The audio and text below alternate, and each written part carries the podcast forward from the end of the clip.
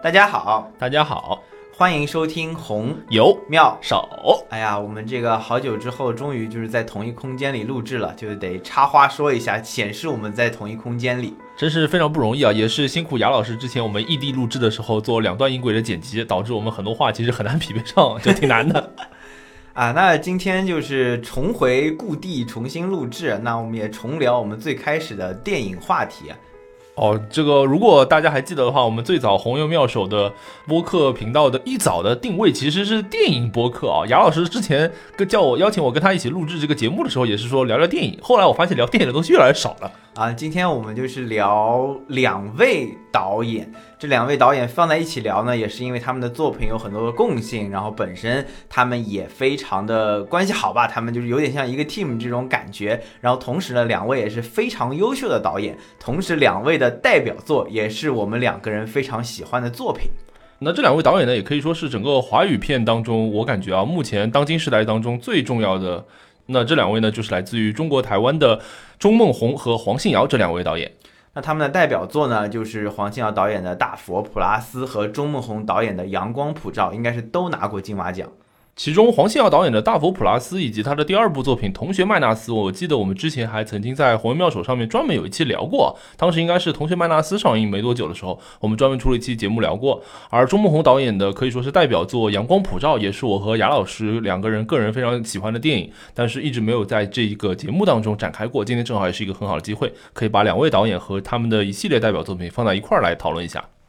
但我先问问你啊，就是从什么时候你开始关注起了这两位导演的？哎呦，这个让我想一想，这个我第一次关注这两位导演，应该还是从黄信尧开始的，而且就是从《大佛普拉斯》这个片子开始的，应该差不多就是我印象当中，《大佛普拉斯》是二零一七年的电影嘛，那我可能就是在一七一八年的时候，然后第一次接触到了《大佛普拉斯》这部电影。然后当时看完之后可以说是惊为天人啊！我非常非常喜欢这个电影，就是无论从它的形式还是它的表现出的主题。那大家也可能会知道，我会在其他的平台会有一些自己的，当时哈还会做一些视频节目啊、影评节目。然后我当时就非常激动啊，然后做了大佛普拉斯的影评的视频。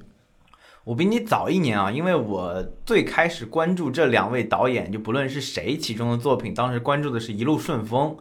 因为一路顺风是一六年的电影，当时我其实是随便搜的，然后看到就有人给他打上了黑色幽默的 tag，然后我觉得，哎，这黑色幽默好像挺有意思的，台湾导演黑色幽默，那我就看一看。看了之后觉得呢还不错，还可以的一部电影啊，后面就开始关注钟孟宏这个导演，就慢慢的看了这个阳光普照啊，然后又连带着关注到了黄信尧，那当时还把大佛普拉斯推荐给你。后面我们在节目中也经常提到这两位导演的一些作品，那今天放在一起聊一聊，也算这个了却夙愿了。今天这期节目啊，既然要把中岛和黄岛啊，或者阿瑶吧，你好像搞得跟他们很熟一样，就是既然要把两位导演放在一块儿聊，那我们一开始呢，肯定也是简单的介绍一下这两位导演他们的指导经历和他们的作品生涯吧。钟梦宏导演啊，到现在呢，一共有六部长片。阳光普照呢是他的第五部长片，也是怎么说评价基本上应该可以说是最高的一部长片了。这六部电影呢，分别是二零零八年的《停车》，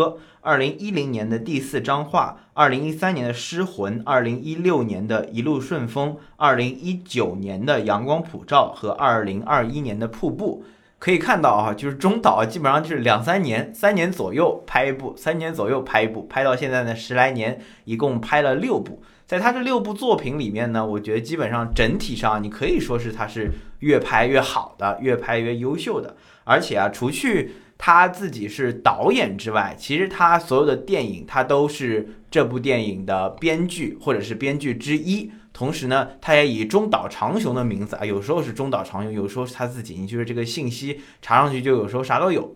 他也会担纲自己电影的。摄影很多导演呢都是这个摄影出身啊。那中岛他从自己的第一部作品开始，其实就是导编摄这个三三位一体，在进行着自己的创作生涯。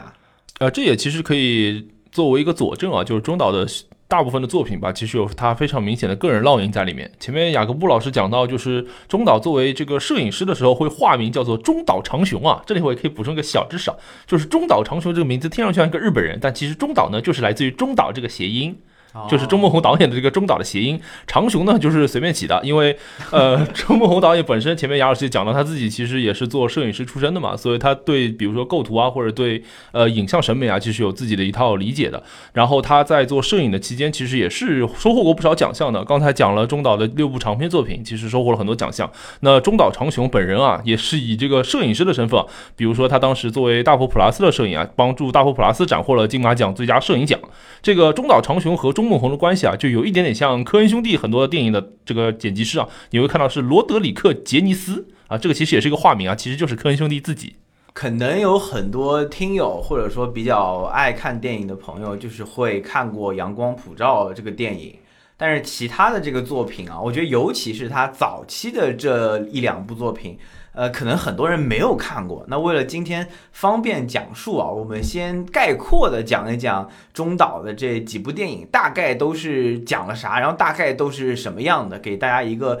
呃这个概括性的，给大家一点信息吧。不然我感觉后面可能提到一些电影的时候，会会不知道它是啥。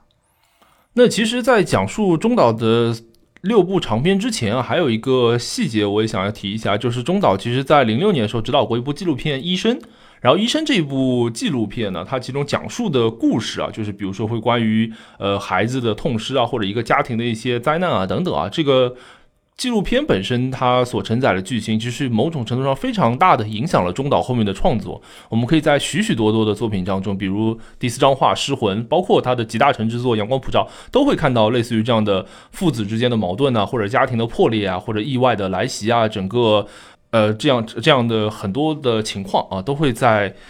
呃，追根溯源的话，你其实都可以在《医生》这部纪录片当中啊，就是找到它的源头。那周梦红导演的第一部片子啊，他的处女也不能处女长片吧，第一部长片是二零零八年的《停车》，故事呢非常有趣啊。这个《停车》的主角呢，也是我们的著著名演员张震，是和桂纶镁啊。然后张震呢，他就是一个普通老哥吧，简单来说，普通老哥有一天他去停车，他停车买了蛋糕之后呢，就想出来嘛，然后发现有一个人在跟他并排停车，意思就是他靠在路边，有一个人停在他的左边，把他卡住了，他开不出去，他就很生气啊，他就在那个附近啊，就到处找人，结果呢，他就是仿佛就到了一个怪人聚集之所啊，那个地方呢，既有一些呃失去儿子的瞎眼老太太。还有就是在那个理发店后面藏着一个怪鱼头的理发店老板，还碰到了一个这个色情场所的这个老老鸨老板吧，还有一些站街女，还碰到了一个被黑帮追杀的这个裁缝铺的老板，就各种各样的人混在一起。他那天晚上呢，每次啊想开车走，都发现走不了。那在最后呢，他也就是暴揍了一顿之前碰到这个呢老板，然后又重新去买了一个蛋糕，因为之前蛋糕被他打碎了，离开了这里。那他整段剧情有一个大的铺垫，就是他跟他老婆桂纶镁关系不好啊，因为养不出孩子啊。当天呢，他本来是要去找这个桂纶镁的，但是呢一直也找不成啊。这个呢，我觉得一部分是找不成，一部分其实是彰显了他心里有点抗拒去找他的这个过程，外化成了这个这个剧情。那这个光怪陆离的世界呢，虽说虽说非常零散，但是呢，整体非常有趣，也插进了一些我个觉得是个人中岛的一些恶趣味的东西在里面啊。啊，那这边也可以提一嘴啊，就是其实我们留意到一个细节，就是中岛啊，他其实本来是毕业于台湾交通大学资讯工程系学士啊，所以啊，其实中岛一开始还是我感觉啊，至少在逻辑思维啊、什么编程上面，应该还是有就是超过常人的水平的。这在他的第一部叙事长片《一停车》当中啊，其实会蛮明显的，它是一个多线叙事，或者说呃草蛇灰线、弓背蛇影这种乱七八糟的事情啊，就不停的发生，环环相扣的这种感觉。呃，在第一部作品当中就尝试这种结构啊。也可以体现出中岛他自己的这个，尤其是对于多线叙事或者比较相对比较复杂和意料之外的情节的驾驭的能力。然后《停车》这部作品啊，作为中岛的第一部长片，其实出道的时候就获得了蛮高的赞誉的。他拿了第十一届台北电影节的最佳导演和最佳编剧。那这两个呢，显然都是中岛这个收入囊中。那同时还很重要的是，《停车》入围了第六十一届戛纳国际电影节的一种关注单元。哦，我记得我们之前在二零二一年整个影视回顾的时候，那个时候雅各布老师还提出了一个这个单元呢。当时借用的呢，就是一种关注这个单元的名字。那第二部作品呢？时隔两年啊，推出了第四章画。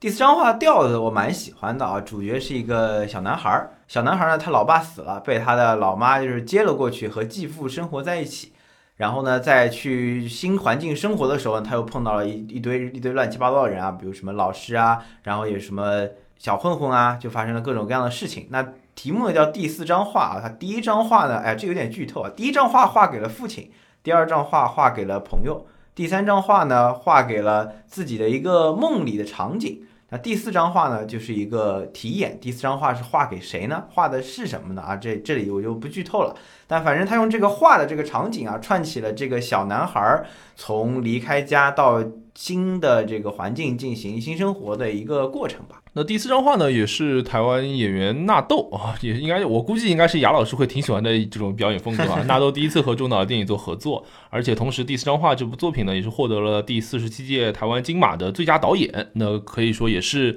整个这个这个奖项评选对中岛的一个很重要的肯定吧。这是他的金马得奖之旅的开始了。你猜的很对，我蛮喜欢纳豆。纳豆本来是一个 这个台湾的就是喜剧人啊，然后搞综艺的朋友，对对对，不是专业演员，就开始。那部之后和中岛合作，然后里面的几乎他的电影里的每一部电影都有纳豆，就或多或少吧，有的时候进来出来混一下，有的时候就蛮重要的一个角色，基本上都有这位演员，这也是中岛电影的一个特色了，爱用的人就狂用 猛用不管的。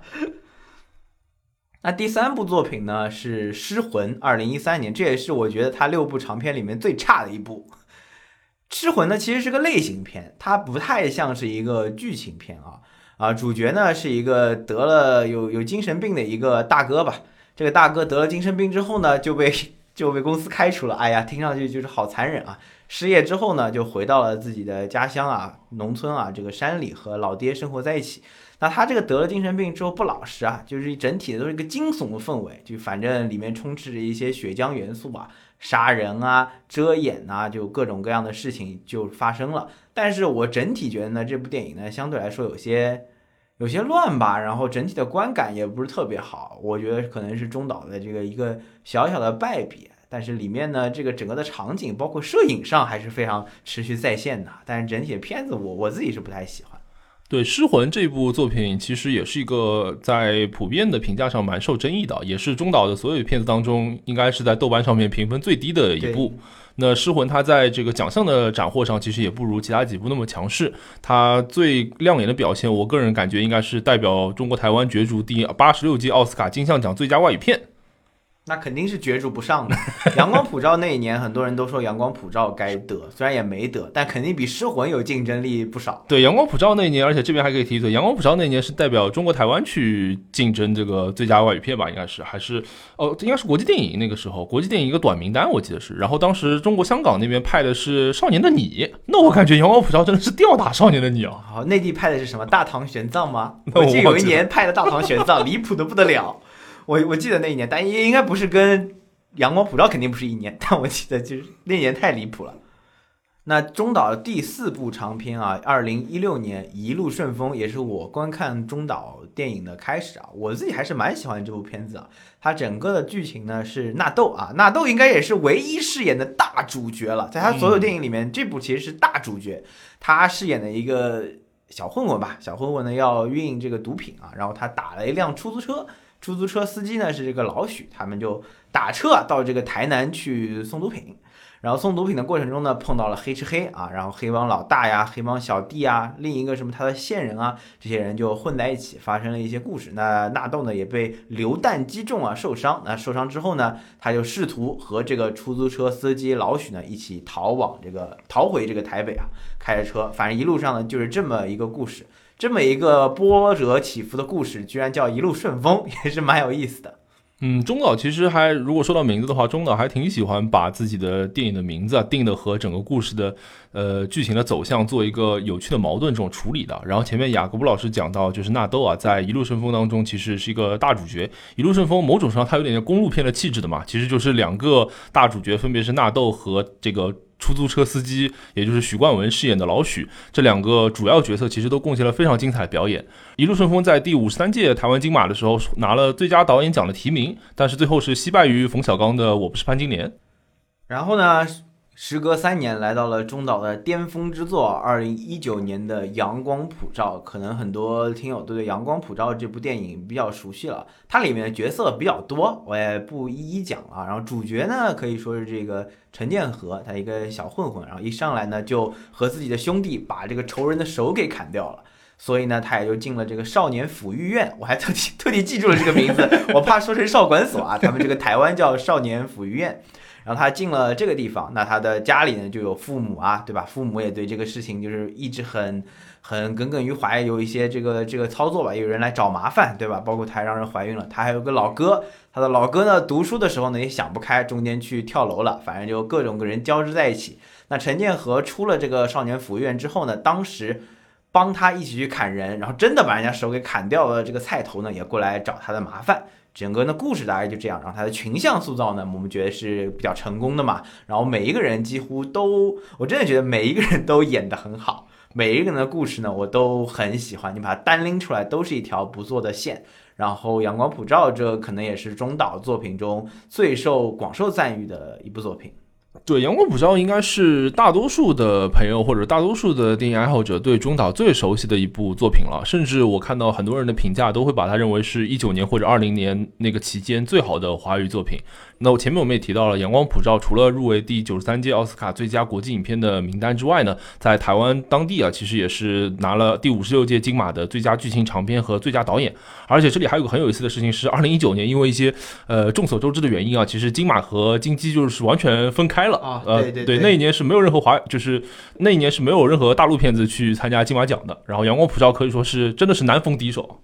中岛的最后一部长片是二零二一年的《瀑布》。这也是一个难得的啊，就你能看到它的背景是完全发生在新冠疫情下，有很明显的这个特色的这么一部电影。它的主线剧情呢，就是贾静雯饰演的妈妈和一个她的女儿。然后呢，女儿啊是因为这个学校里面有同学确诊啊，然后就不得不居家隔离。那妈妈也陪着她隔离。那隔离的时候呢，怪事越来越多。后面发现了啊，是因为有妈妈有这个精神问题，然后妈妈也被辞退了。那辞退之后呢，他又去超市里面工作。期间呢，这个前夫哥啊也过来，就大家搞过一些事情。他去超市里面工作之后呢，也慢慢习惯了精神病康复的这么一个情况吧。然后故事的最后呢，也是留了一个尾巴，是女儿这个去进行郊游，然后被洪水冲走了。然后也有人说啊，有人被说他被冲走，有人说他其实是没没被冲走，反正众说纷纭。这也是对电影结局的一个解读。那它主线的故事呢，大概就是这样。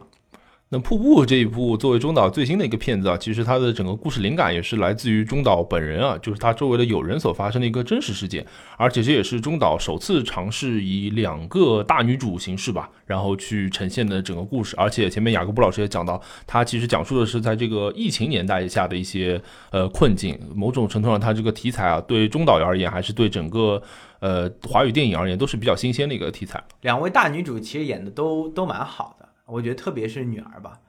女儿当时我看到的时候，我一开始以为她是文琪，哦，就是有点像，对的。然后我觉得她演的也蛮好的。我们刚刚就是简单回顾了一下中岛的六部作品啊，因为有很多朋友可能不一定六部都看过，我觉得其实不太有很多人六部一定都看过吧，听听友们，所以先简单回顾一下，这样大家呢能有一个大概的印象。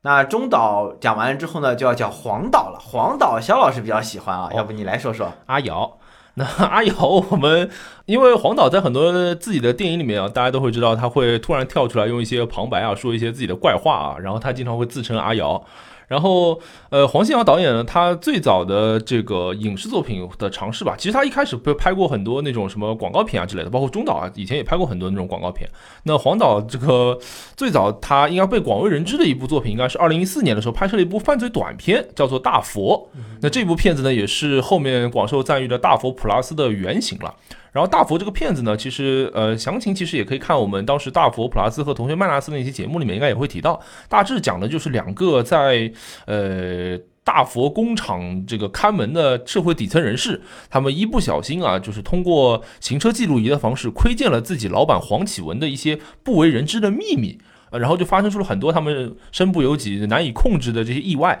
然后最后这个整个故事呢会走向一个失控的状态。大佛讲述的就这样一个故事，然后在一七年的时候，这个黄信尧导演就把大佛整个故事啊扩容，然后变成了个人的首部剧情长片，也就是我们前面提到的大佛普拉斯。然后《大佛普拉斯》这部电影其实当时是广受赞誉啊，他拿了当时的第十九届台北电影奖百万首奖最佳剧情长片，三十七届香港电影金像奖最佳两岸华语电影奖，然后五十四届金马的最佳改编剧本、最佳新导演奖，哎，总之就是拿了很多很多奖了。然后还有前面提到的中岛长雄先生，凭借这部电影拿到了当年的金马的最佳摄影。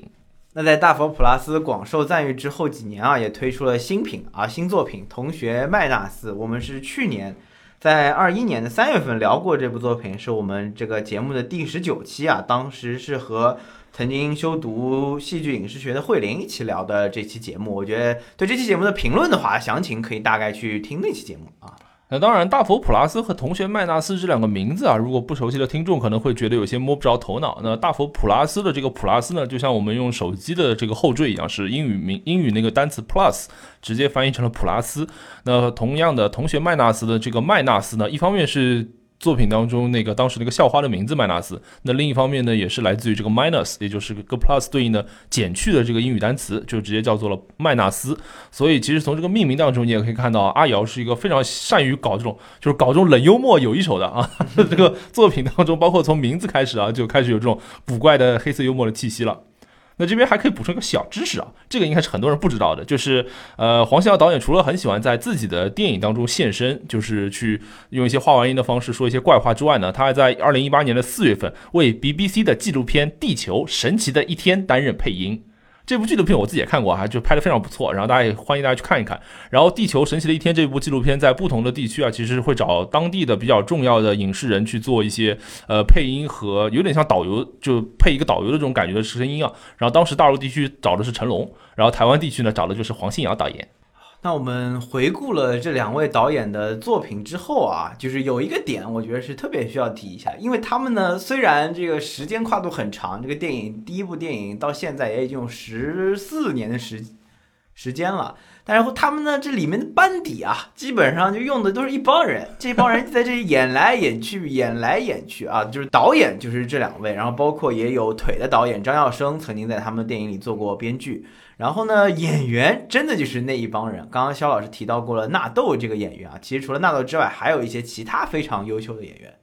啊，比如说这个老戏骨陈以文。陈以文其实在台湾应该是一个蛮重要的演员了，而且他自己应该除了演员之外，也会有一些指导的经历。然后还有除了雅老师提到了纳豆之外呢，还有比如戴立忍啊，然后刘冠廷啊。啊，包包括前面雅老师提到在《阳光普照》当中去饰演那个非常帅气的大哥的许光汉等等啊，其实会感觉这一个班底啊，相对而言在两位导演的作品当中非常的固定啊，尤其是比如说纳豆啊、呃陈以文啊、戴立忍啊，包括刘冠廷啊，哎，你感觉他们在大佛中也会出现，然后《阳光普照》当中也会出现，然后腿当中也会客串一下啊，总是会出现。就是他就有点有点不管了，就是这帮朋友，然后每次呢，就哪怕就是让他来演个小角色，就是也要让他演，其实有点像埋个彩蛋的感觉。因为当时我看到那个瀑布的时候，瀑布里面有一个那个医生的角色，是那个张少怀演的，就是《大佛普拉斯》里面那个世家。嗯嗯。然后我当时看到的时候，那个医生他戴口罩，好像，然后我就有点是不是他，我就有点疑惑了。然后我又去查了一下，发现是他。这种连脸都不露的，就是你只有露一双眼睛的角色，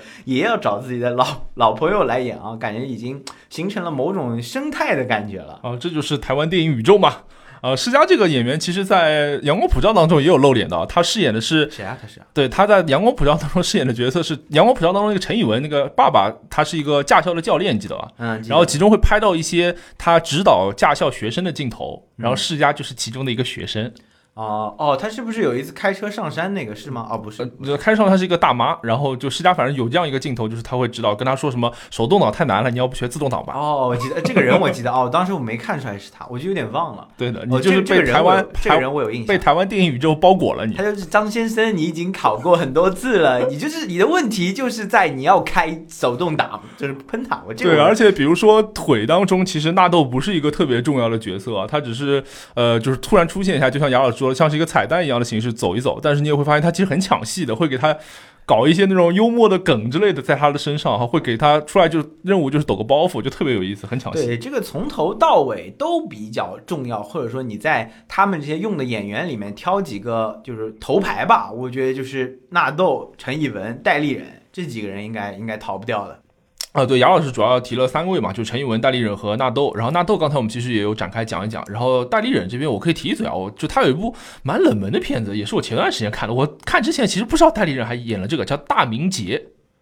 是一部电影，对对对，是一部内地的古装什么历史片，就是讲那个时候什么李自成攻打那个，就是反正大明朝快陨落那个时候，然后戴立忍演的居然是那个孙传庭那个大将一个，然后我当时看的时候就挺意外的。然后陈以文可以简单展开讲，陈以文是我个人，尤其是在这个我们姑且称之为台湾电影宇宙当中，我自己印象会比较深刻的一位演员。那除了他本身其实很有质感的演技之外，呃，他的前面讲到《阳光普照》当中，其实陈以文也是凭借这部作品当中的精彩表现啊，获得了那年的台湾金马的最佳男主角。然后除了这三位之外，我其实还想提一个，呃，相对比较年轻一些的演员，也就是刘冠廷。嗯，呃，刘冠廷在《阳光普照》当中演的就是前面雅老师提到那个菜头的那个角色嘛。然后包括他在呃很多包括腿当中也会和桂纶镁去搭戏嘛，就是走上这个公路之旅啊什么等等啊，他也会在这个台湾电影宇宙当中有越来越多的出现。然后刘冠廷这个演员他本身比较年轻，然后演戏呢也比较有张力，他演的几个角色而且也很有魅力。在《同学麦纳斯》当中，他演的这个毕节这个角色可以说是《同学麦纳斯》当中我个人印象比较最深刻的一个角色了。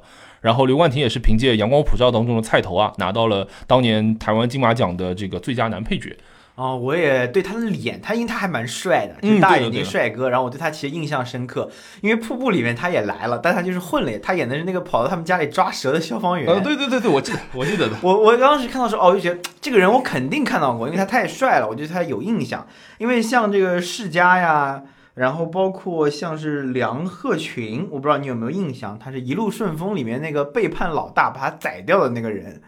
哦，就是这个人，这个人其实也经常出来，但他因为不帅，我就是出来的时候我就老是怀疑看到的是不是他呀。但是后来那个刘刘冠廷每次出来之后，发现我知道的，我看到的肯定是他。其实用这样的同一班演员，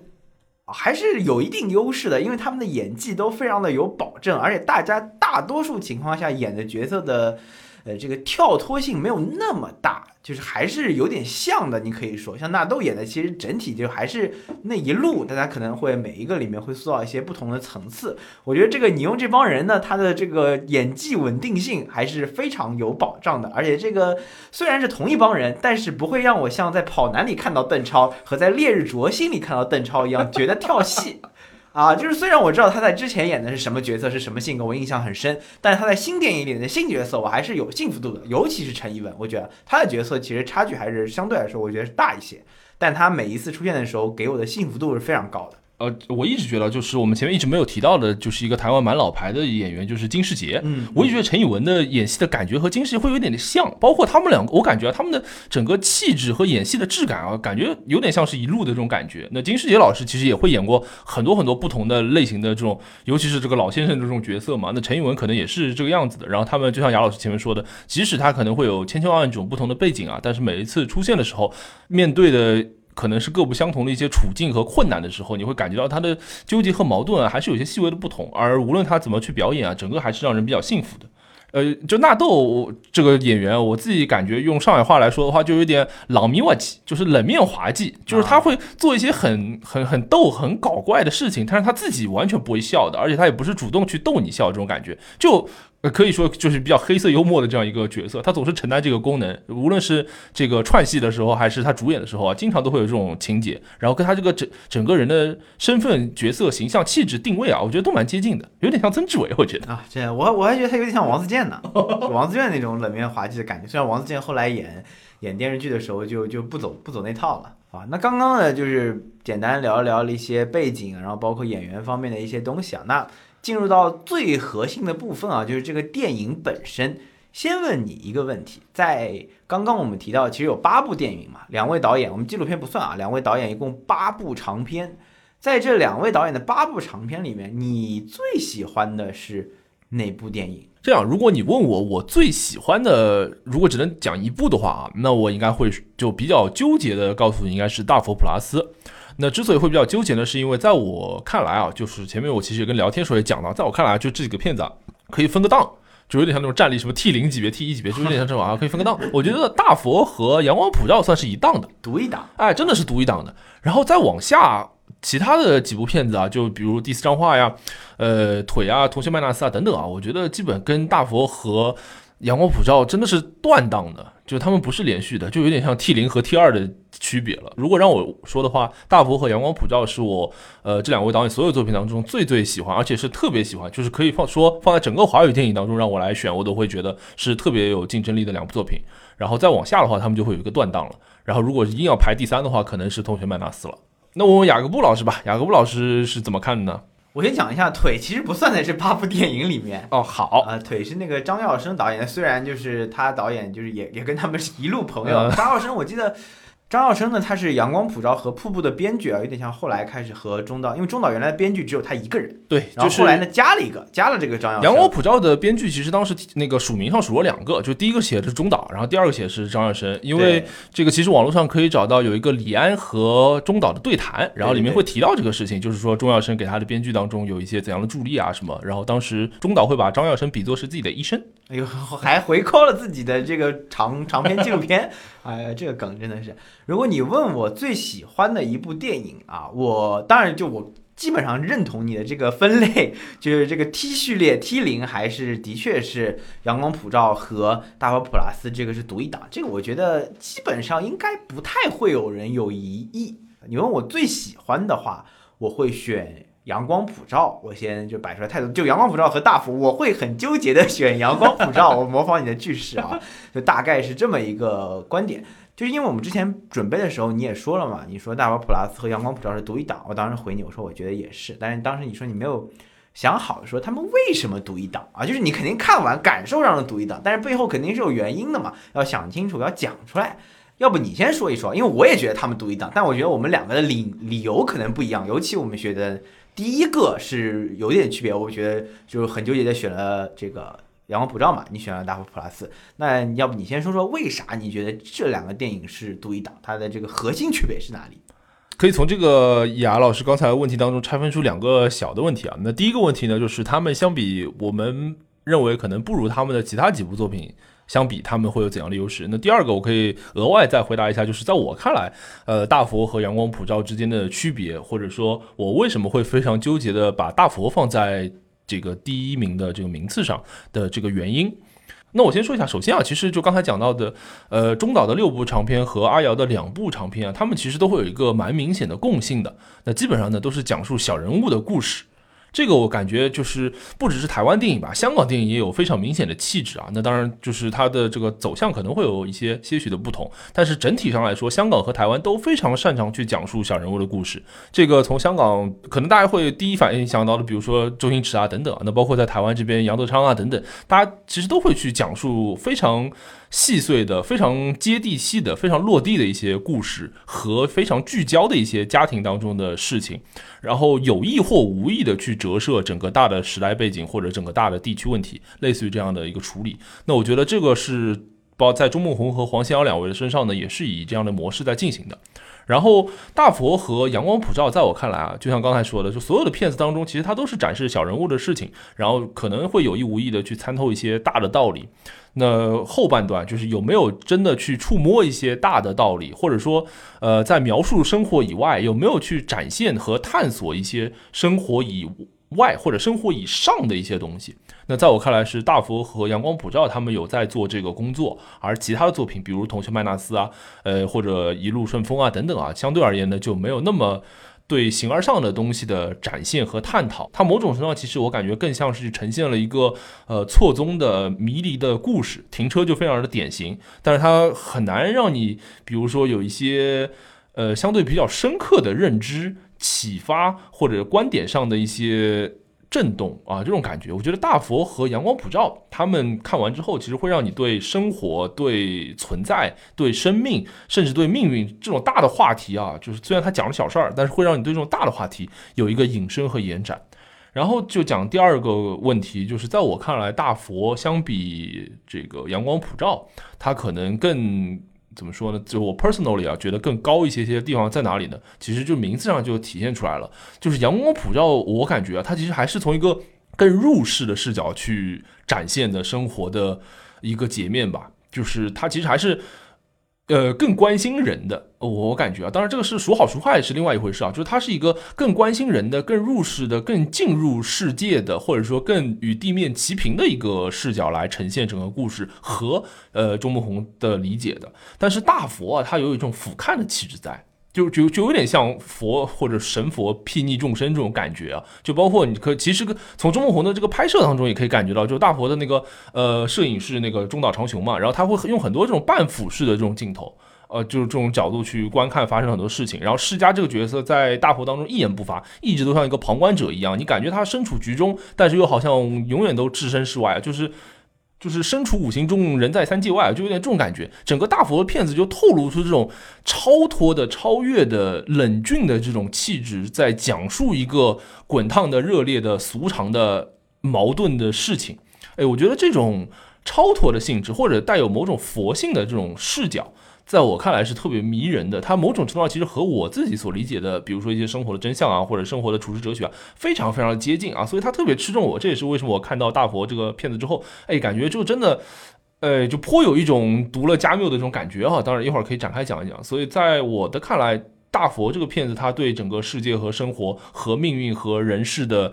呃，理解和呈现更接近于我对这个世界的观察和理解和呈现。那那这样，那我刚才分享了，就是在我看来，为什么这两部电影是如此出众，以及为什么我会纠结的选择《大佛》作为我的第一名。那么反过来问问雅老师，雅老师为什么会非常纠结的选择《阳光普照》呢？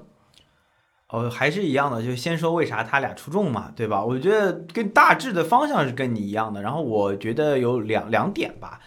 第一点就是，不论是中岛的其他作品，还是阿瑶的其他其其他作品就一个嘛，就是《同学麦纳斯》。其他的作品呢，我觉得它的整体性上差一点，这个我是比较关注的。因为其实我看的时候，我我不知道你有没有，就有的电影我看的时候是原速看的，有的是两倍，有的是三倍，还有三倍的。失魂我就是三倍看的，而且三倍是因为那个东西最快只能调到三倍，就是。它这个倍速其实就反映了一个事实，就是它的流畅性和我的关注度在不在这个事情上面嘛？那大佛和这个阳光普照，我第一遍看的时候都是没有倍速的。这这次因为重看，我就是为了快一点，我就还是倍速了。就是你能够看到它的碎片化没有那么严重吧，或者说它的碎片和碎片之间的连接，它的这个。小故事和小故事之间的连接是在一起的，各个角色的塑造都是 OK 的，就大致是这个，这个是观感上的。我觉得这个观感上更优秀，就说明它整个故事的节奏上，包括拍摄的节奏上，包括最后剪辑的呈现上，肯定是更优秀的。那第二个呢，就是它的这个内核上嘛，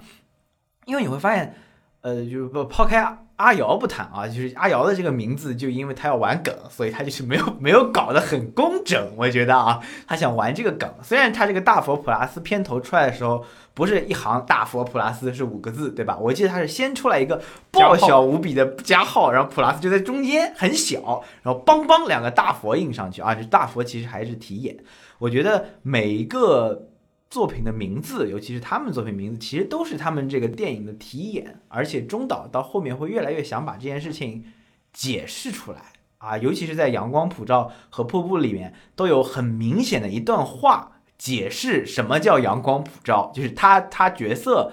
啊，他电影里的角色理解的是什么阳光普照，对吧？许光汉说，他说，哎，阳光就是这世界上最公平的人的东西，他会就是洒到每个人身上，就大概邦啷邦啷讲了一段。那瀑布里面呢？贾静雯也邦啷邦啷说了一段，说：“哎呀，我终于知道这啥感觉了，就是站在瀑布下的感觉。”就就大概这么样一段话，对吧？他把这个题眼就是，呃，解释出来，然后平铺在这个整个的电影中。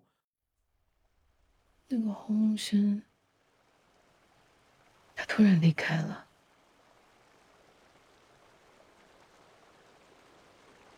我开始听到河水溪流的声音。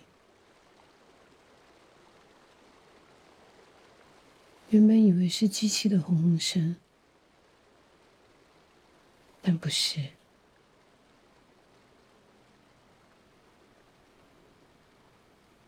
那就是瀑布的声音。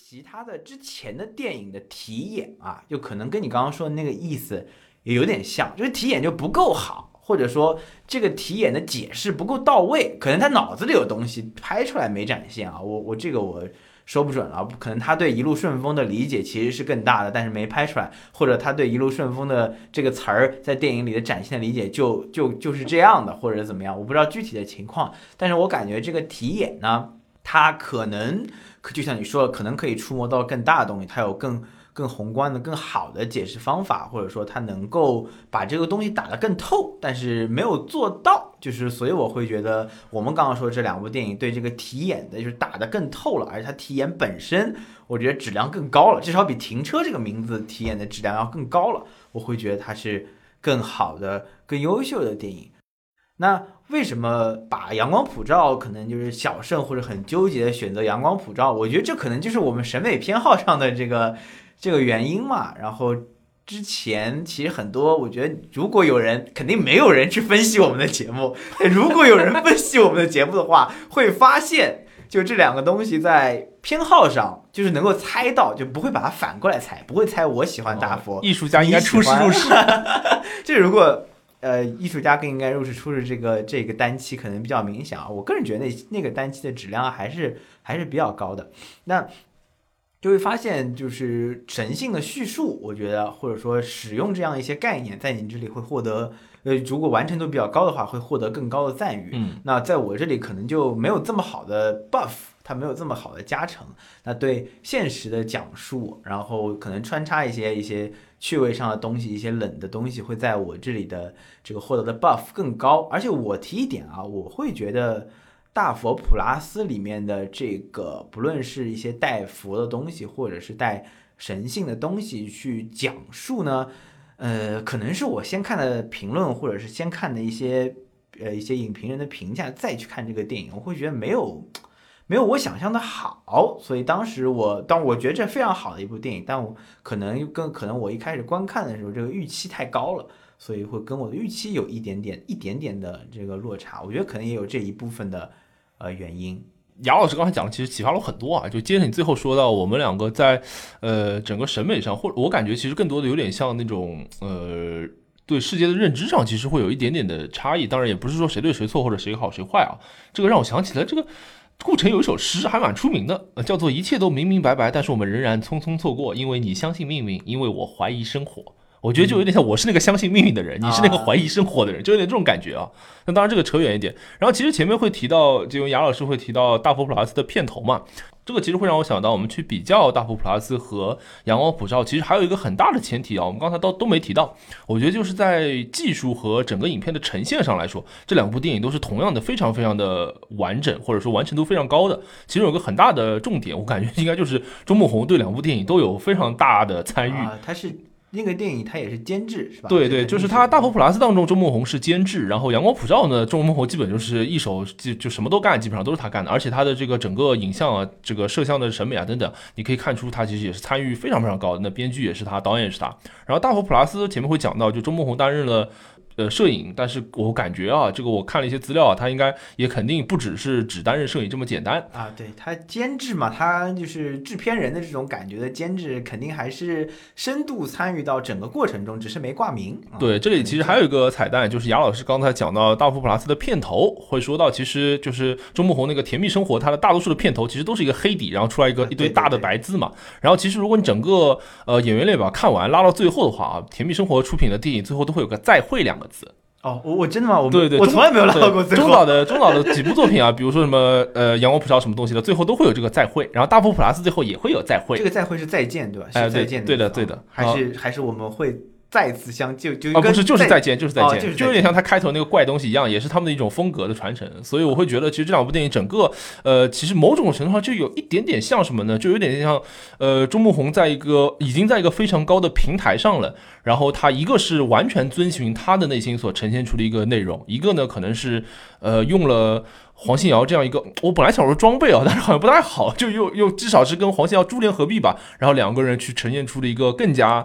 混沌，这个混沌是中性的，就更加混沌或者更加丰富的一个一个呈现，所以我觉得可能是这样的。他们两个能够放在一起比较的一个前提，就是他们在技术上或者在整部电影的完成度上，都可以说是非常非常的完整，非常高了。他们的两个人的作品里呢，有很多的共性，也有很多这个相同的元素。那我们接下去呢，就分门别类啊，哈，讲一讲有哪几个比较重要的特点吧。两位导演的作品有哪些比较重要的特点？那第一个呢，我觉得把你最喜欢的放在第一个，第一个就是大家都会有一些这个宗教上的元素。呃，这边我其实可以承认一件事情，但是我要反对一件事情。哦，哎，我这个话说的就很宗教，是是这样的，就是首先我要承认啊，就是我觉得两位呃他们的呃都会有对于这一部分内容的探讨，就是尤其是对于比如说一个渺小的人啊，他如何自处这样的一个命题去做一个非常深刻的探讨。然后，但是我要拒绝或者说我要反对的一个表达啊，就是我不我不太认为或者说我喜欢的啊，其实到严格意义上不是宗教元素，哲学元素啊，对的，这个我措辞不当，对这个会非常这个会非常准确。就是我觉得，其实，在两位导演的作品当中，其实我前面一直都其实其实隐隐约约提到这个词了，就是对会对人的存在这件事情去做一个呃非常深刻的讨论。所以这也是我很喜欢大佛普拉斯，包括阳光普照啊，就是有个蛮重要的原因，是因为。呃，我记得在之前就是同学麦纳斯那期节目里面也会提到，我其实可以，尤其是黄庆尧，我可以从他身上看到很多存在主义的思考。那当然，我这里不是说呃一些比较官方的，我自己也不是，毕竟学哲学的或者读过很多原著啊什么，也不是这样的。只能说就是存在主义这个思潮或者这个流派对我的影响和指导，然后我可以我一次一次的在生活当中去重复和践行，那又一次一次的在两位导演，尤其是黄庆尧的作品当中啊，一次一次从他们的。呃，构建的这个角色和事件当中去找到印证，而且也能从这个故事的设置当中感受到两位导演对这个个人的存在这件事情的理解。我举一个比方啊，就可以简单说一下，比如说，呃，就是个人的存在在这个世界上是一个怎样的情况？它本质上我一直都觉得是一个相对比较荒谬和不可理喻的情况。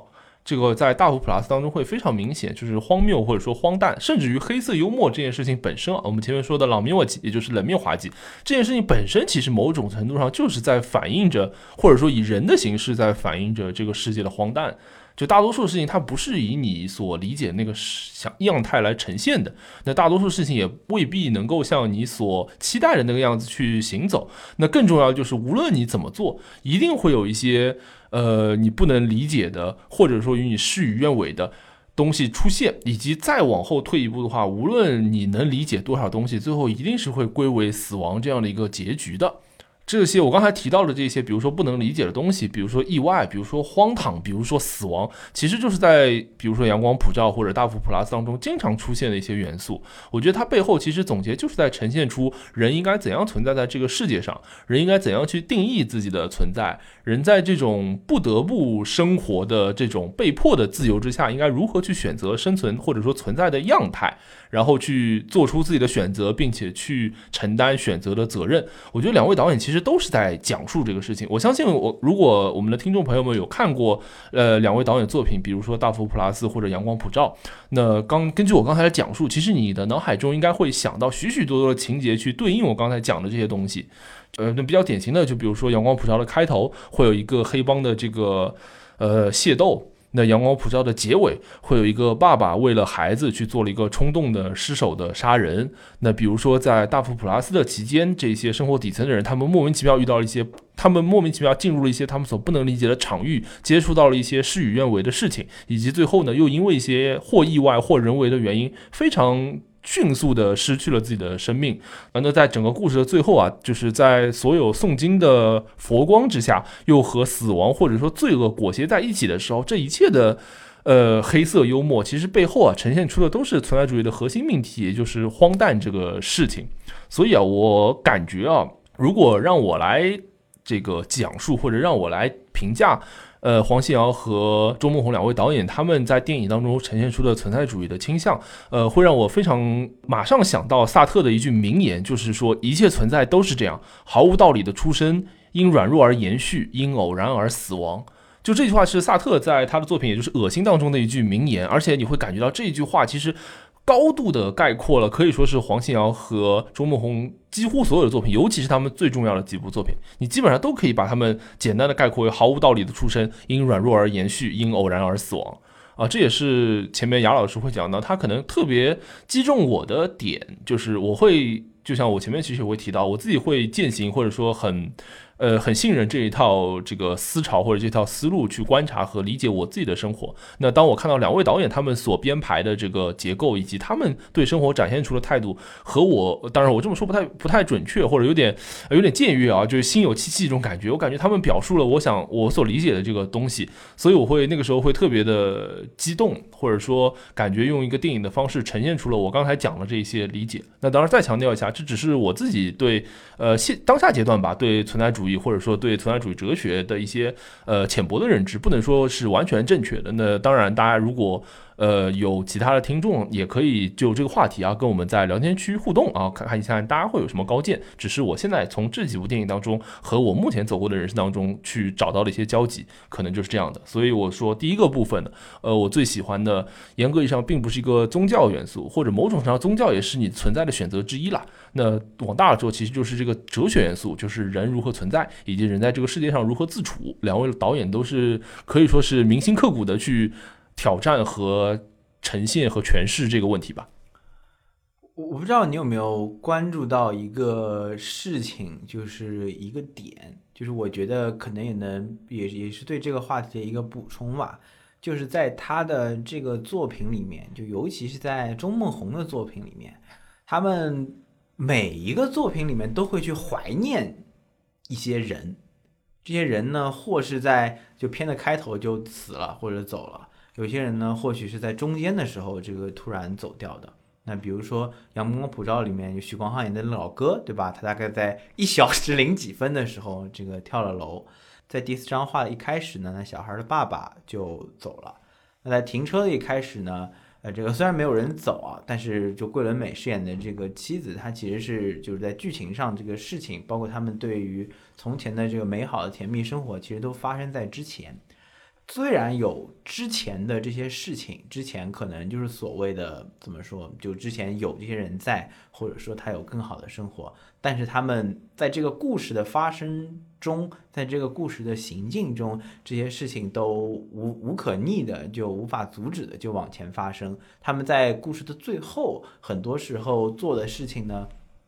都可能只是怀念。然后我当时看到这么一个。呃，这么一个主题的时候，我就在想，就是这其实不仅仅是对具体的人物的角色的怀念，也不仅仅是对于，就比如说我们说戏外，他可能对自己过往人生的怀念。我觉得这更是一种，就你刚刚讲到存在这件事情嘛，对不对？我会更感受到，就是存在这件事情它本身缺乏所谓的意义。就所以他们需要从过往的事情中去找意义，但是一直也都没有找到，或者说呃从中就是解释现在的这些呃存在或者之后发生的这些事情所代表的意义。我有点这个这个感觉，就这个怀念这件事情很重要，但是似乎只是唯一能做的事了，就有点这个感觉。呃，这个其实让我想到，就是我可以我可以化用一句话，就是王小波应该应该是在《红拂夜奔》里啊，就是他用过一句话叫做“一切都在不可避免的走向庸俗”。然后杨，因为杨老师刚才讲的或者电影中呈现的，甚至是我们自己日常的经验啊，大家可以结合一下，我感觉可以化用一下，就是一切都在不可避免的走向荒诞。就整部作品当中，就是两位导演的，我们姑且就说最重要的大佛普拉斯和阳光普照吧。其实你会感觉到一切都在不可避免的走向失控，走向荒唐，走向不可理解，走向没有意义。就他们所有的人都在和同样的东西不期而遇，和什么不期而遇呢？就是在和不期而遇本身不期而遇。他们会遇到解释不了的事情，处理不了的困境，会遇到莫名其妙的事情，你根本无法理解，事与愿违等等，都是呃，这里可以借用一个就是瀑布嘛，就是瀑布这个就是中岛的最新这部作品《瀑布》这个名字的 Fall。就 fall 这个词，除了瀑布以外，它还有坠落的意思嘛？就某种上其实就是这样。做我们的生活当中，尤其是在，甚至啊，因为中岛很少会聚焦在相对比较上流或者高层的人啊，就至少说大多数的普通人吧，就是芸芸众生，其实我们的生活就会不可避免的走向坠落，一定是这个样子的。前面雅各布老师其实提到一个，尤其也在存在主义当中非常重要的一个概念，就是意义或者说意义感，这个东西它是真的存在的吗？其实我感觉，就我片面的浅薄的理解啊，就无论是萨特还是加缪，在他们的理解下，其实人类的生活。大多数情况下，其实都没有什么意义的。意义这个东西，大多数情况下，其实某种程度上就是一个聊以自慰的药方。我估计这么说，或者说，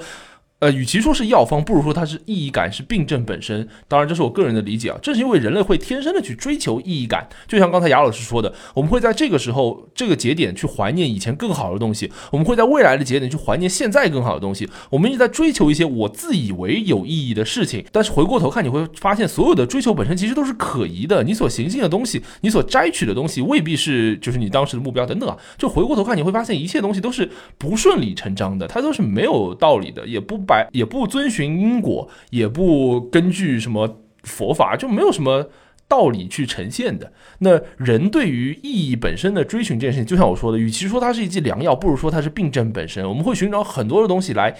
治这个寻找意义的这个病。就比如说存在主义，它可能哈某种程度上也是这个治疗的方案或者说药方之一。那可能还会有人追求，我随便说什么享乐主义啊，什么酒神精神啊，或者工具理性啊，呃，科学教啊，就是大自然真理教，就随便什么各种乱七八糟。包括你前面提到宗教，也是对于意义感的某种目标。这个东西是真的是假的，我暂且不谈。意义感这件事情的存在本身，似乎是人类存在的一个特别大的前提。但是我感觉在存在主义的语境当中，意义感这件事情本身它就不是那么必须，或者说就像萨特说的，你要认识到人生是没有意义的，才是就是你真正觉醒的那个开始。你前面提到《阳光普照》当中那个很重要的那个角色，也就是许光汉，某种程度上，许光汉饰演的这个呃特别完美的这个老哥的这个形象，我感觉大致就点出了。至少是《阳光普照》上半段的一个核心，也就是许光汉这个看上去非常完美的角色，他找不到存在的意义。许光汉最后是以一个自杀的形式在整个电影当中收场的，这个就回应了其实加缪有一句名言，就是只有自杀才是真正值得思考的哲学问题。是因为当他真的发现这个世界是荒谬的，当他真的发现无论他考上了医大也好，无论他拯救家庭也好，无论他的弟弟怎么样也好，无论他的爸爸妈妈怎么样也好，这些东西都没有意义，或者说他都改变不了，或者说生命一定会不可避免的走向荒诞、走向坠落的时候，其实他没有什么别的方案。而且许光汉这个角色还有一个很重要的点，就是他在电影当中其实。就是找到了一个女朋友嘛，他跟那个女朋友的爱情还相对而言还挺幸福的，但是最后他还是自杀了。就是有很多人其实不理解的，就爱情不是应该治愈了他吗？就他可能就像他说的，他是整个家庭的阳光，然后他去照亮了家庭的每一份黑暗，他自己身上没有任何黑暗，也不允许有任何黑暗的时候，那爱情是不是可以给这样一个孤独的人一个治愈或者一个依靠呢？但是他之所以最后自杀，很多人就理解不了。但是在我看来，就是爱情其实没有治愈他，或者说什么东西都不能治愈他。对于这样一个人，他除了，我就说句实话，就除了找到一个某种可能是比较难的自处的方式或者存在的方式之外，他没有办法再存在了。他只能就像加缪说，去思考那个唯一严肃的哲学问题。而他选择了那个答案，就是这个荒谬世界实在待不下去了，然后他只能选择自杀。这个世界最公平的是太阳，不论纬度高低。每个地方一整年中，白天与黑暗的时间都各占一半。前几天我们去了动物园，那天太阳很大，晒得所有动物都受不了，他们都设法找一个阴影躲起来。我有一种说不清楚、模糊的感觉，我也好希望。跟这些动物一样，有一些阴影可以躲起来。但是我环顾四周，不只是这些动物有阴影可以躲，包括你、我弟，甚至是司马光，都可以找到一个有阴影的角落。可是我没有，我没有水缸。没有暗处，只有阳光，二十四小时从不间断，明亮温暖，阳光普照。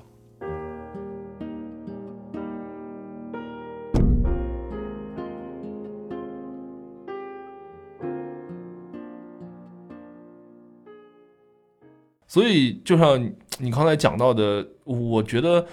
呃，黄信尧和周梦红他们的作品都在探讨这个问题。那当然，无论我感觉就是在生活当中，无论我们处在一个怎样的层次当中，或者无论我们，我相信啊，就是比如说纳豆经常饰演那种小人物，我其实离我们还是相对比较遥远的。我们也不太会莫名其妙卷入一些黑帮的这个杀伐，或者卷入一些什么毒品的运运送之类的这种破事。但是我感觉，无论不同的层次的人，我们这个层次也好，还是纳豆那个阶级也好，还是比如说像大佛普拉斯当中他们那些食不果腹的那个阶级也好，甚至是像他们那个就是代理人演那个黄启文那个他们老板这种阶级也好，甚至是资本家，随便什么阶级吧，我相信一定会在自己的生活当中找到与自己自处矛盾的那个时刻，然后你会找不到一个方案的。那有些人可能就不去想了，那你但凡稍微想一想，或者稍稍微。开动一些非常基础的理性去思考一下，追寻一下背后的意义的话，你就会发现，就生活的本质啊，或者说生命的本质、世界的本质，你很难把它撕开看一眼的。你但凡把它撕开看一眼之后，你就会陷入一个巨大的痛苦当中。就像我刚才说了，你这个时候你就需要一个解药。这个解药，很多人把它叫做事业，或者很多人用哲学来给自己去灌注，或者很多人用酒精麻痹自己。就本质上其实都是一样的，就是你要找到怎么样去应对这个世界，怎么样避免自己。简单来说，就是怎么样避免自己不去自杀，或者不去成为许光汉这样的人。在这次准备之前，因为本来看过几部这个作品嘛，然后这次准备之后又把其他的作品就是看了一遍，然后包括之前看过的也看了一遍。然后如果你问我，就是每个电影里面最印象深刻的，就不是一个桥段，就是一件事的话。不一定是最重要的，不一定是最触动人的，但是就是说到这个电影，你会想起来一件事。我发现其实好几部电影里面都真的是死亡这件事啊，我我不知道你会不会有这样的印象。我们比如说《同学麦纳斯》里面可能是毕节的死去，啊，他是突然就被人给干掉了，其实本来要杀的也不是他，对吧？那《大佛普拉斯》里面呢，可能是最后那个场景，它其实本身。就也跟死亡是高度相关的嘛，因为呃，就不管你怎么解释，反正都是那个死人被装在了大佛里面，最后大佛那边有声音，对吧？就就概括出来是这个场景。再往前的话，在《阳光普照》里面，虽然就主角可能是那个阿和，但是从到尾最让我印象深刻的事情就是他老哥的这个跳楼这件事情。那在第四张画里面就很多有趣的桥段，但是最让我耿耿于怀的是代理人饰演的那个继父，其实是杀掉了这个主角的老呃主角的哥哥，对吧？然后呃其他几部电影我就不谈了，有有一些其实不是啊，但是然后我去想的时候，我会把这几个事情就是怎么说串起来去想，这个当然当然跳楼这个事情肯定不是问题的。解答方式，或者是说它不是问题的，呃，就是唯一的解答方式。但是的确你会发现，对于很多，哎，这个问题其实我们在好几期节目里面我都讲过同样的事情了。我今天甚至就是又要讲一遍，就是发现一些类似于《阳光普照》里面老哥，他发现有一些问题他是无法解决的，他没有办法通过自己的认知方式得到答案的时候。他选择了就是死亡这么一个解决方式。那在其他的一些这个他他刚刚提到的一些其他的场景里面呢，死亡变成了一件没有道理的发生的事情。就比如说，就是突然把那人杀掉装到大佛里，或者说毕节他突然死亡，他变成了一个没有道理的答案。但是呢，这两个一个是就是突然出现的对于存在这件事情的答案。一个是他可能苦思冥想，根本想不到任何方式的时候给到的一个答案，或者说解决方式啊。虽说这不一定正确，但我会觉得，如果你把这些作品放在一起看，尤其我觉得我们这次把这些作品放在一起看是特别有意义的一件事情啊。它不是就不是一个什么。呃，很单纯的、简单的回顾站，它是一个能够看到发展的草蛇灰线，还有包括里面一些重要的问题、重要的思考、重要的背景的，就是连接的一件事情。我会觉得，就是在就这些电影里面，就每一部电影里面的这个死亡这个命题，它以各种形式出现，都可能是试图以某一种方式去通过创作的想法去解答你刚刚提到的这些问题，似乎在展现了一些展现了一些东西。这个，如果你前面不是说到，就是所有的这八部长片当中印象最深刻的一些段落嘛？然后其实我会想到的段落来自于《大佛普拉斯》，就是那个。呃，杜才不管是意外还是黄启文下黑手，反正他就是也是意外的死去了嘛。嗯，然后他的这个唯一的好朋友吧，算是就是菜谱，然后那个时候去找到了杜才他这个流浪居住的这个所谓的家。那这个家呢，它是也其实是一个蛮也也蛮戏谑的、蛮黑色幽默的一个处理了，就是它是一个太空舱的形状。然后杜才就每天都窝在这个太空舱里面。然后杜才这个人呢，他本身啊有个设定，就是他很喜欢吊娃娃，他也很擅长吊娃娃。他就在这个太空舱里面就放满了自己的娃娃。然后那个时候呢，就是给了一个镜头，就是菜谱一个人，而且我印象没错的话是一个升格镜头，就是慢慢升上来，然后背景音乐是那个林声祥的一个，哎呀，那首那曲子叫什么我忘记了，反正就蛮很空灵，然后又很。甚至有些那种就是就吟诗一般的这种感觉哈，那个画面就，然后后面就会讲到整部片子可能最让人印象深刻的一句话嘛，就是有时候你会知道，就其他人的心里就是会有一个你无法看到的宇宙，就每个人心里都会这样一个宇宙。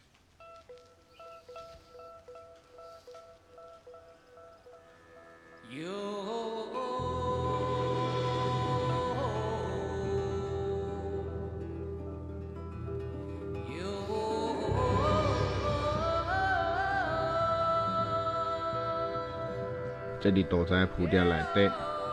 蔡宝咧想迄个平常时间来会当欺负伊的人，即马是走对倒位去？看着门窗的四周围，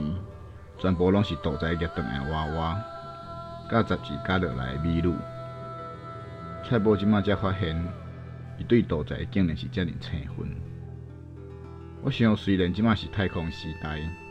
人类早就已经会当坐太空船去月球，但永远无法度去探索别人内心的宇宙。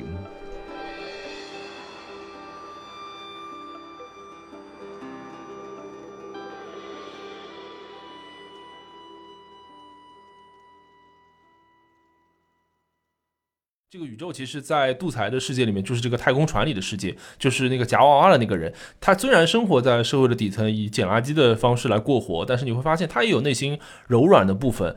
就他也会有自己的思考，就是时间这个，就就是阳光这个东西，阳光普照里面会讲到，阳光对每个人而言都是公平的。其实还有特别公平的就是时间嘛，就是无论你是一个怎样的人，你但凡存在在这个世界上，你就公平的享有自己生命的这一段时间，而且你是自由的。就这个自由当然是广义上的自由啊，不是说什么我想买东西就能买，就而就是你想做什么就能去做什么，或者比如说我想要干活，或者我想要下班，我想要那个什么呃隐居，就类似于这种自由。这也是为什么萨特说人。被判上了自由的刑罚嘛？就自由这个事情，其实是你不能拒绝、不能避免的。每个人一定是自由的，而且无论你是一个怎样底层的人，或者怎样顶层的人，你们都拥有就是广义上的同样的自由。对菜谱、对杜才而言也是一样的。那杜才在他的自由的生命当中，在他的这个存在的经历当中，他也有自己的想法，也有自己的悲欢，也有自己的喜乐，也有自己的得失。那这很多这种事情。我感觉这其实就是黄信尧和，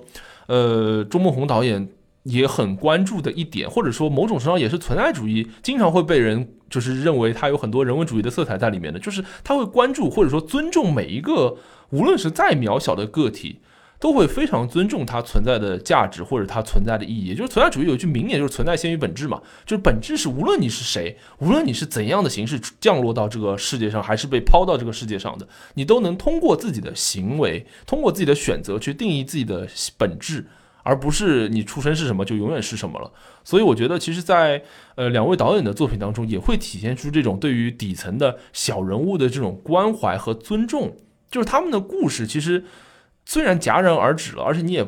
其实对他们的过去也不甚了解，但是你会知道每个人的内心都会有这样一个宇宙。导演会告诉你，而且导演也很信任这件事情，就没有一个人是苍白的。但凡这个人只要存在在这个世界上本身，他就不会是苍白的，他就会在无数的选择当中度过他的充满意义的人生。我觉得，所以某种程度上来说，我虽然前面说大佛他是一个冷峻的视角来。记录或者说来观察这一段，呃，这个台中地区的非常微不足道的个人的死亡或者莫名其妙的事情，但其实还是至少以导演的角度或者黄信尧的角度，我觉得他还是存在着一份热心在里面的，就是对于这个小角色的死亡或者小角色的别离，他还是带有一些。呃，人伦的温情在其中的，不然他就不会去呈现这样一个故事，也不会给故事安排这样的走向，也不会比如说给杜才去安排一场葬礼啊，或者是就无论这个葬礼多跑调，其实越跑调，你反而可以体现出。导演在尊重这样一个角色，最后也给他了一张画像嘛。这个画像甚至都不是一个那个遗照，甚至都不是一个官方的拍摄的照片，因为杜才生平的时候从来都没有机会去拍照，而是用了他当时好像我记得是影片里面应该是他的什么自行车驾照被扣的时候，在那个警署那边被拍的一张类似于这个案底的这个照片啊，用了这样一个设计。这些所有的黑色幽默的背后，其实你感觉到呈现出的都是。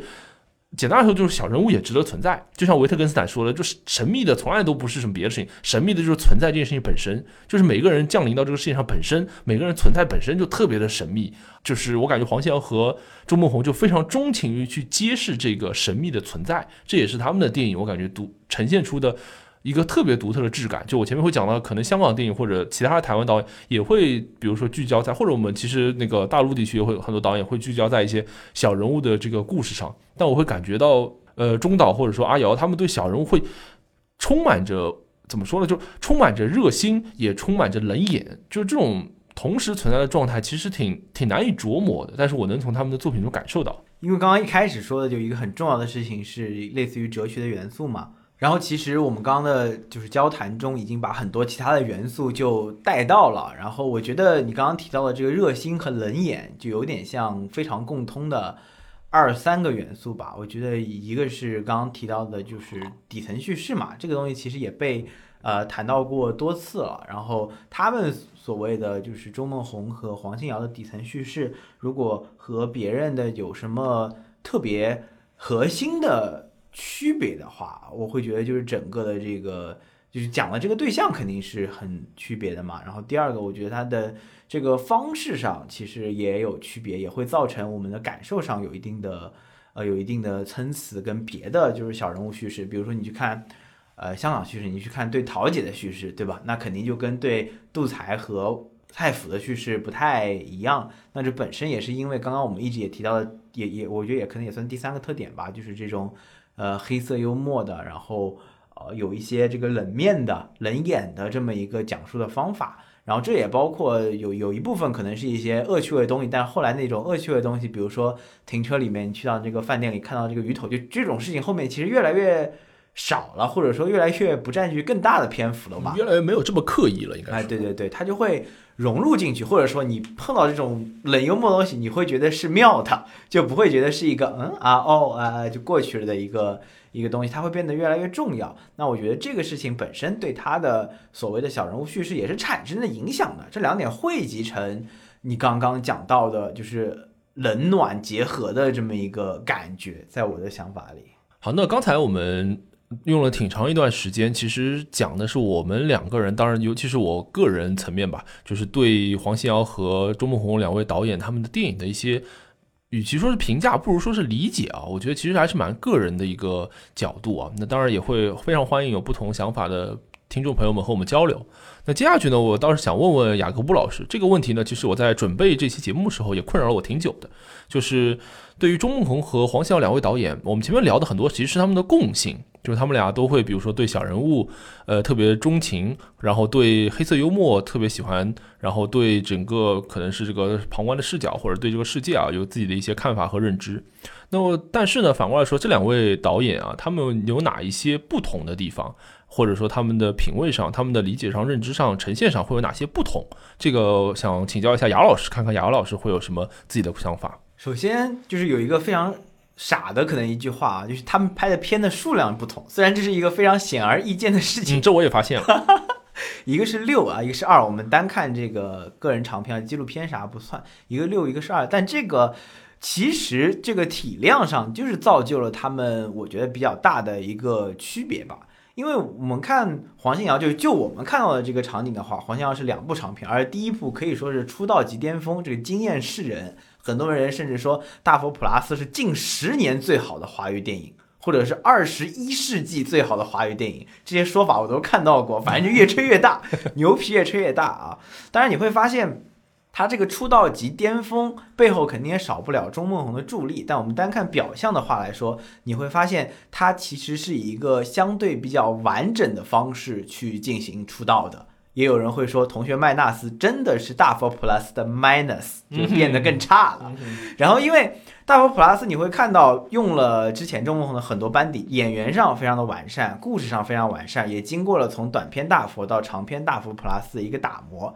然后也套入了这个刚刚我们讲到神性也好啊什么之类的一个。怎么说很有才气的一个想法，然后在摄影上这个哦，刚刚一直没有提到啊，这个摄影上行车记录仪内外，然后包括什么有钱人的世界是彩色的这一点，可也可以说是这八部电影里面的巅巅峰。我个人觉得是在摄影和意义结合上的一个巅峰。嗯你会发现，大佛普拉斯它是一个很完整的一个版图，就呈现在你的面前。就是黄信尧这个里有点像你给他的脑子拍了一张 X 光片，这个 X 光片的成像水平也特别的高，你就完整的看到了他的大脑、他的想法、他的想法的这个呈现的方式，就完整的被出现在了这个大家的面前。啊，这个我补充一句啊，因为我们刚才聊天的时候啊，这个我来说，是我刚才聊天的时候用的原话，就是从技巧到结构到故事到文本到最后的成片都到头了，我当时就是这么说的。啊，对对对对对，颠覆！哎呀，我就是还打了一通比喻啊，我就是受受你影响。我觉得，呃，同学麦纳斯其实是个我我觉得其实是个有点偷懒的做法，因为就是他本身拍过这个《湖南三小》纪录片，然后这个故事的讲述方式其实是在安全区里面的。你会发现，黄信尧他个人现在的两部长片呈现在我们面前呢是这样一个态势。然后我自己呢是非常期待他的第三部长片的，因为根据一般规律，也不能说是规律啊，就会你会看到很多导演，他第一部片子就会很有灵气，嗯很出道，不论是出道即巅峰，还是后面越变越好，但他第一部片子一定是非常有灵气的。就比如说，你看黄新尧，你看甚至当年的钟孟红，你看什么文牧野，对吧？嗯就都都是这样的。因为如果你第一部拍的就是很烂的片子，除非你爆有钱，不然你不可能拍下去，对吧？那毕赣的第一部片子也是这样的。嗯，那第二部片子呢，往往会是第一部片子有钱了之后的一个延续嗯啊，因为辛宇坤，啊，你被发现之后，他就，哎呀，你有钱了，就有人看到你了嘛，然后你就呃拍一个类似的东西，但是在安全区里面，我我觉得不一定说所有人都这样，但很多人都是这样。然后包括周梦红的电影，它的第四张画相比停车肯定是一个升级，但是它整体还是在这条路上走的。那第三部片子呢，很多人会往往去寻求一个突破啊。那周梦红寻求的突破呢，蛮僵的。他第三部片子就是《失魂》，也刚被我们就是批评或者说诟病了。就这个类型片的尝试，可能说是在我我俩眼里是不太成功的。那黄信尧第三部片子呢，我觉得非常期待，因为这个片子呢，其实也几乎我觉得可能可以某种程度上决定了他之后的职业生涯的走向会是怎么样的，能不能有比大佛普拉斯更高的成就？因为这个成就其实已经很高了，二十一世纪最佳华语片已经很高的一个评价了。那你能不能成为历史的最佳华语片？就有点这种感觉啊！我觉得真的要看他第三部片子能不能够有突破，有有这个成就。那我们看到黄信尧展现在我们面前的是这么一个人。那钟红在我们眼前展现的这六部作品，虽然就是不能算是一个很高产的电影，你跟乌迪艾伦这种一年猛拍一部的，就不知道拍好几十部的这个人肯定是不能比啊。这个产能不算很高，但产效还是很高的，而且你能够从中完整的看到他是慢慢的把自己脑海中的想法展现出来，同时他脑海中的想法也会越来越成熟，这是一个相辅相成的过程。你会看到停车有点像像一个小品，他把很多嗯小品结合在一起，他碰到这些乱七八糟的人，就是他最后也没有串嘛，就是你你看到很多精彩的情景喜剧吧，他可能就是前面碰到几个人帮，最后以一个方式串了起来，对吧？有点像像乔任梁之前演的那种夜店，就这种这种感觉，他有一个方式串起来。但是呢，停车像个小品，它就是分开演的，并没有串起来。那第四张画呢，我觉得串联度更高了，表达度也更高了，一路顺风，然后到阳光普照，然后到瀑布，我可能有点回落，但我觉得整体上还是肯定比一路顺风的完成度要高的。你会看到慢慢的这个版图呈现在了我们面前。这两位导演，我觉得在他们的这个这些电影的历史上啊，就是六比二的这个历史上，会呈现出一个这样的区别。然后在风格上的区别的话，我觉得真的是相对来说比较像的。刚刚我们也讲到了黑色幽默和小人物叙事，当然肯定会有一点区别。比如说，呃，这大佛，那他肯定阳光普照是不一样的电影，在个人的这个偏好上会采取一些不一样的呈现方式，这个肯定是的。但是如果你问我两位从目前看来有没有什么特别核心的区别的话，我我觉得在风格上一个呃比较大的区别的话。呃，也不一定对啊。我的想法是因为黄信阳的两部电影，他个人的参与度，就是个人叙事的这件参与度上是非常高的。就就他讲的有有点像自己的事，或者是把嗯自己的事改了改。湖南三小被他改成了这个同学麦纳斯。如果你用一个 用一个假装高大上词，你会说他的作者性更强啊。你讲自己的故事，肯定作者性更强，也更简单。说实话，你帮我把有人说写，有人写的自己的第一部书就是回忆录，因为讲自己的事情简单嘛，你脑子里有，无非只是写下来，用什么样的方式呈现。那他的才气很高，那他讲出来的就肯定完成度很高，也很好。我个人觉得他两部作品呢，很很像在讲自己的事情，很像把身边的朋友就是闪转腾挪进来了，这种有有点这种感觉。嗯，那周墨红呢？你会觉得他随着他作品的行进，毕竟他的这个长篇的时间也有十多年了。随着这个作品的行进，你会发现它当然是一个作者电影，或者说它的作者性是非常强的，甚至于说它这个作者性也是影响到了黄信尧的。但你会发现他的观察者视角，我自己觉得是更重的啊。当然，就是虽然他也提到什么瀑布是自己友人的故事啊，就撇开这个不谈，我们如果纵观这十几年的情况下的话，你会发现他的观察者视角所你刚刚讲到的触碰更大的东西的这个视角是更旁观者的。啊，这个我不具体展开了，因为你看到它的叙事方式，其实你就能够理解这个阳光普照的叙事方式，然后包括这个一路顺风的叙事方式，显然就不是什么把朋友的故事挪进来这么简单。我觉得它的旁观者的特质呢是更重的，然后相比来说，黄信尧的主观特质呢更重，这也是为什么我很期待黄信尧第三部作品，就是也看能不能有。人人不可能永远只讲自己的故事嘛，就是我我可以只讲自己的故事，但是创作者你不可能一辈子只创作跟自己完全特别贴合、特别相关的故事，那肯定还是有一些变化，所以这也是我很期待黄信尧的第三部作品的，就是另一个原因吧。如果你问我二位在风格上，就除去一些细小的这个表现方式上，如果在它的整体的方向上有什么区别的话，我会觉得是这一点。呃，我特别同意你刚才说的，就是。呃，一方面是我们从这个电影爱好者的角度会非常期待黄信尧的第三部长篇作品，然后就像你刚才讲的，他可能会奠定黄信尧之后的一个整个的发展，或者说黄信尧他究竟是一个可能会走上怎样的道路。那还有一个我觉得蛮重要的一点呢，就是。呃，黄信尧他尤其是在处女座，也就是大佛普拉斯当中，他其实会有喷薄而出的才华。这个我相信其实也不用就没有什么好讨论的了。就是你前面讲了很多这种大的帽子戴上去了嘛。然后其实更重要的，我感觉就是，呃，喷薄而出的才华，一瞬间有才华的人其实很多的。但是更重要的是如何让这个才华和。呃，自己的生活经验，以及和用你刚才说的话，其实是一个作者性或者叙述性或者旁观性的东西去结合，然后能够去引申出一些更大的话题和探讨。我觉得这个可能是一个考验，而这个考验到现在，如果这是场考试的话，其实黄信尧到现在都没有经历这场考试。因为前面我们会讲到大佛其实来自于这个他原本拍的大佛这个短片，然后同学麦纳斯的故事呢也是脱胎于他很早期拍的虎兰三小的这样一个故事。那到现在为止，黄信尧其实还没有一个呃特别就原创性特别强的一个剧本，然后去体现出他驾驭整个故事，或者说体现出他深刻思考，或者说承载他蓬勃而出的才华的这样一个机会。所以我会就像你说，我会蛮期待他的第三部作品的。然后还有一点是我刚你刚刚才在讲的时候，我想到的，就是我刚才老是从这个存在主义或者说我理解的存在主义这个角度去呃看待，比如说《大佛普拉斯》甚至《同学麦纳斯》这两部作品。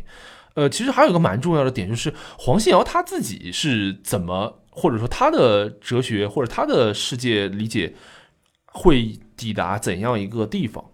这个具体展开讲讲的话，比如说啊，就雅老师平时跟我聊天会比较多，包括我周围比较熟的同学，呃，比如说我自己女朋友啊等等啊，经常偶尔会聊起这个，呃，我刚才讲到了这一大堆东西。那雅老师也会比较熟，我相信雅老师或者说如果跟我们比较熟的朋友或者听众朋友们，应该也能感觉到，其实我在我们从第一期的节目当中，但凡隐约透露过这些观点，到现在为止，你会发现基本都是差不多的，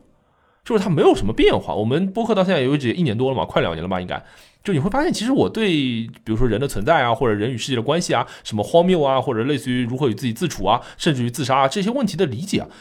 至少我是没有什么很大的改观和变化的。有一天我读到了这些理论，有一天我在自己的层面理解了这些理论，消化了这些理论，后面的工作基本就是知行合一的工作了。就是我怎么把这个理论啊应用到我自己的生活，或者怎么样？就简单说，就是我知道了应该怎么自处之后，我自己具体怎么做，大概差不多就这事儿。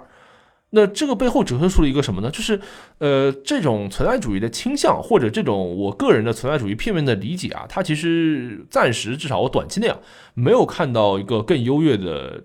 进化的方向了。那如果就黄信尧的影片它呈现出或者折射出的这个内容，或者说这个价值观或者哲学导向和我刚才说的其实有点像的话，其实我也很期待黄信尧会怎样。把他的就除了影像层面的升级之外，怎么样把他的世界观和理解做一步升级？这个某种程度上，我不知道这么说合不合适，啊就有一点像，比如说存在主义，如果它的这个整个变化的话，从郭尔凯郭尔开始，然后后面到萨特加缪，再到后面可能海德格尔等等，就有点像这种升级。就在哲学层面，也许黄信尧会有怎样的升级吧？以他的这个才华和才能，以他就对这个世界的理解，我相信，或者说至少是值得期待的。呃，所以我也特别期待第三部电影。如果雅老师刚才讲的重点更多的是在影像层面的话，我特别期待他在就是这个呃理解核心主旨层面会不会有一个怎样的升级啊？我蛮期待的。就到就像我说到现在为止，其实黄新耀还没有接受这样一场考试。那如果未来的作品当中能够呈现出这样的呃风格的话，我也很期待。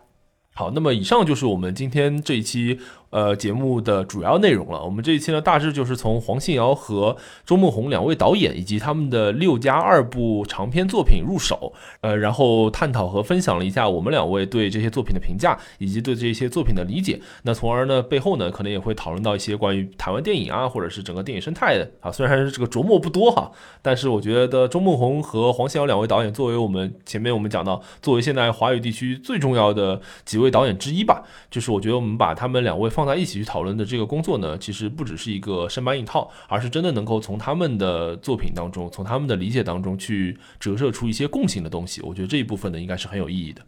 那最后呢，虽然就是也有点像废话了啊，但是还是推荐一下这两位导演的其他这两位导演的这个作品啊，《阳光普照》《大佛普拉斯》必看。我觉得啊，我觉得第四张画《停车一路顺风》《同学麦纳斯》可看。好，那么请问红油妙手的同学麦纳斯那期节目是必听还是可听啊？呃，跟如果你可看同学麦纳斯，那你就是必听；如果你必看同学麦纳斯，你也是必听；如果你不不看同学麦纳斯，就就就别听了吧。嗯，好。